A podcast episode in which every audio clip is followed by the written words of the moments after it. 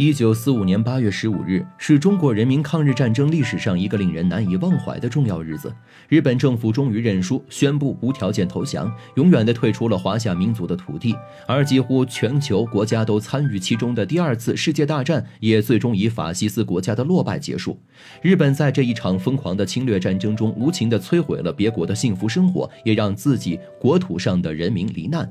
而战败后，日本战俘也流落在各处。对于作为侵略者的日本，许多国家深恶痛绝。因此，在面对他们的战俘时，这些国家也不谋而合地进行着报复式的对待。虽然日本曾在我国领土上肆意践踏，并且残忍地折磨我国百姓，但战争结束后，我国对于日本战俘却仍本着人道主义的政策，从未有丝毫有悖人伦的惩罚。不过，比起中国来说，同样深受法西斯荼毒的苏联、澳大利亚以及美国就无法做到像中国一样宽宏大量了。他们不但将这些战俘充作劳动力，甚至还对其进行了屠杀，尤其是美国。对待战俘的手段更是残忍，连女性战俘都一视同仁。那个时候不比现在，被打怕了的日本已经成了美国忠诚的小弟，而这个小弟曾被美国大哥深恶痛绝。究竟他们是如何对待这些女战俘的？为什么许多会让很多人都直呼惨无人道呢？众所周知，日本偷袭珍珠港是当时轰动一时的大新闻，曾给美国笼罩一层恐怖阴影。一九四一年十二月七日，日方海军趁着浓重的夜色，借着航空母舰载着飞机和潜艇偷袭了美国的珍珠港以及附近机场，无数建筑被摧毁，海岸船只沉没，将近两千四百多名美国人在毫无防备的情况下就此殒命。这是一场对美国来说不得不记忆深刻的灾难。正因如此，美国开始介入反法西斯的国际战争中，第二次世界大战彻底爆发，而美国民众也自此痛恨上了日本。这次偷袭让日本军更加猖狂，他们在太平洋战场上继续肆无忌惮地展开侵略。而对于被侵略的国家和人民来说，无尽的折磨和虐杀成了醒不来的噩梦。同其他法西斯侵略者一样，日本也在铁蹄践踏之处建设起了战俘集中营。这些地狱一样的所在被称为“死亡集中营”。在这里，战俘不仅要被抓壮丁去修建铁路、建设各种作战工事，还会遭受许多非人的残忍对待。日常的打骂羞辱已经见怪不怪，稍有不让当权者满意，便会被杀害，只能够过着在刀尖上讨生活的日子。这里可怕到什么程度呢？因为过量的工作负荷，他们所修的铁轨沿线随处可见都是因为劳累过度和被折磨、鞭打致死的尸体。仅仅四百一十五公里的铁道线，没有一公里是干净的。每一百个战俘中就会有至少二十五名战俘非自然死亡。除了死去的战俘，活着的那些人身上也都是伤痕累累，鞭痕叠着鞭痕，伤口盖着伤口。据后来记载，单是北壁市的战俘公墓就埋着近七千多名战俘的尸首，而他们们无一例外都是被日军折磨死的。然而，泰缅的死亡铁路线不过是日本侵略者犯下罪过的九牛一毛。南京大屠杀作为中国人已经太熟悉了，还有恶名昭著的巴丹死亡行军，也是日军侵略史上浓墨重彩的一笔。自偷袭珍珠港之后，日本的野心已经昭然若揭，他们开始向太平洋、东南亚地区一带进犯。菲律宾自然不能幸免，虽由美国军队和本土菲律宾军队进行联合抵御，可这个时候的美菲联军由于后续支援不足，只能眼睁睁看着日本军队进一步步。再进一步，而巴丹死亡行军的悲剧也由此开始。为了能够用最短的时间押送战俘到集中营，日军在足足一百二十公里的路线上不停地驱赶着这些战俘。当地气候炎热，顶着烈日早已晒干战俘们身体里的水分，而毫无人性的日本兵竟然不让战俘带水不说，连路边的水都不让他们喝，就这么马不停蹄地走了六天六夜，没有水，没有食物。石头牲口恐怕都受不了，有的人受不了晕倒了，他们就会让其他人拖着晕倒的人走；有的人为了一口水冲向路边的水源，日本兵就会直接举枪射杀。甚至那些年迈或者病重的战俘，他们也不曾扔到路边让他们等天收，而是直接一枪灭掉一切活下去的希望。一共有将近七万八千多人的战俘队伍，抵达目的地的时候却只剩下六万多。不到一周的时间，一万五千多人就在这一百二十公里的死亡线上丧命。如果说虐打残杀战俘已经是令人瞠目结舌的暴行，那么在远东国际军事法庭上揭露的残酷真相就更是令人发指了。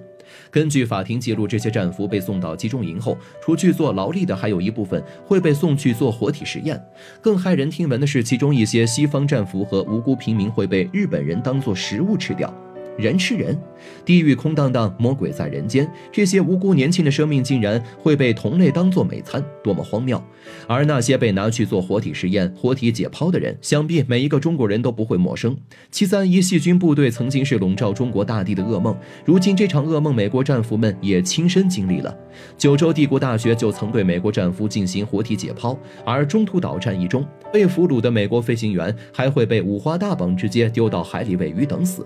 在同日本军队作战的战场上，即便被抓获，甚至可以庆幸自己是男性，因为女性战俘遭受的残忍对待不亚于男性的十倍百倍。不管是抓获的女兵还是女性平民，日军都会肆无忌惮地对他们实施凌辱。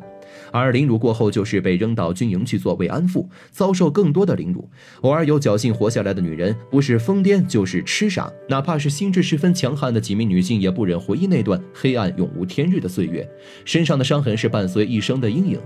日军多行不义必自毙，偷袭珍珠港让美国损失惨重，而残忍对待美国战俘的消息也通过媒体报纸传遍了美国的大街小巷。就在日本偷袭珍珠港之后，美国 FBI 就逮捕了七百三十七名居住在当地的日本人，而且逮捕工作从未停止，直到一九四二年一月，已经累计逮捕了五千名日本人。除了政府外，普通美国公民的反日情绪也逐渐高涨，对日本人更是深恶痛绝。许多街边的商铺橱窗上面都会贴上“日本鬼子开裂记”等类似的挂牌。因为反日情绪蔓延，许多无辜的居住在美国的日本人不得不被迫离开，甚至被没收财产，严重的就会被关进大牢。这还只是对那些没有参与战争的日本人的所作所为，而对那些参与过战争的日本战俘，美国更是上演了一场你敬我一尺，我敬你一丈的戏码。当日军嚣张气焰与日俱增的时候，美国前任总统罗斯福做出了一项重要决定，他要打压这个气焰嚣张的民族，于是就出现了后来的广岛、长崎事件。一九四五年八月，为敦促日本投降，美国向日本的广岛和长崎两个城市先后投下了两枚原子弹，核弹攻击让这两座城市瞬间成为了一片火海。而其带来的辐射至今都在延续。虽然这两枚原子弹只是警告，却如蛇打七寸一般，直接打得日军没了胆，失去了可供龟缩的巢穴，让他们开始惶恐不安。曾经不可一世的气焰也不复存在。一九四五年八月十五日，已经没有了战斗决心的日本宣布投降。这一下，那些原本还在各国是侵略者的日本兵，因为无法及时撤离，又没了主心骨，一下从侵略者沦为了战俘。很多日本兵大抵是知道了自己的结局，所以早早就打着效忠天皇的名号切腹自尽了。不过，剩下那些贪生怕死的人和来不及自尽的日本兵，可就没那么幸运了。美国大兵恐怕不会轻易的放过他们的。为了折磨报复这帮日军，美军用同样的方式开始折磨他们。在没有粮食、没有水的情况下，逼着这些日本战俘做非常沉重的劳力，而他们却在一旁一边监督一边大吃二喝。有时候忍不住饥饿的日本战俘会翻垃圾桶、泔水桶找吃的，甚至水沟里脏臭的污水也不管不顾的往嘴里舀。那些男性战俘自然逃不过鞭打伺候，美军会将鞭子提前浸好盐水，然后再抽打到他们的身上，疼自然不必多说。皮开肉绽的滋味，日本战俘也让别人尝过。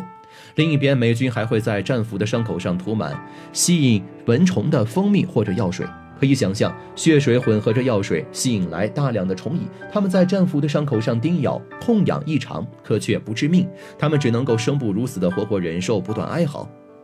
除了身体上的折磨，美军对日本战俘也会进行精神羞辱。他们在往战俘头上倾倒粪便，然后赶到阳光下炙烤，臭气熏天不说，这些粪便中的细菌也会进一步恶化伤口。很多战俘就屈辱地死在这样的臭气中。更解气的还有为日本战俘吃其他战俘的肉，想来这也算是以彼之道还彼之身了吧。除去男性战俘，美军对待女性战俘的手段一样也不输日军。战场上的女战俘一般都是后勤护士、医生或者其他二线士兵。虽有国际公约保护，但面对禽兽一般的日军以及为了报仇不顾一切的美军来说，这些公约是形同虚设。凌辱只能算是最基础的折磨。为了让这些女战俘身心精神都受到虐待，美国大兵会以他们身上藏有武器为由，让他们脱掉衣服在众人面前来回展示，或者直接给他们灌下空运催乳药，类似一种吃完便会发情、不能够自制的迷药，让女战俘彻底丢掉尊严、廉耻，沦为美军的玩物。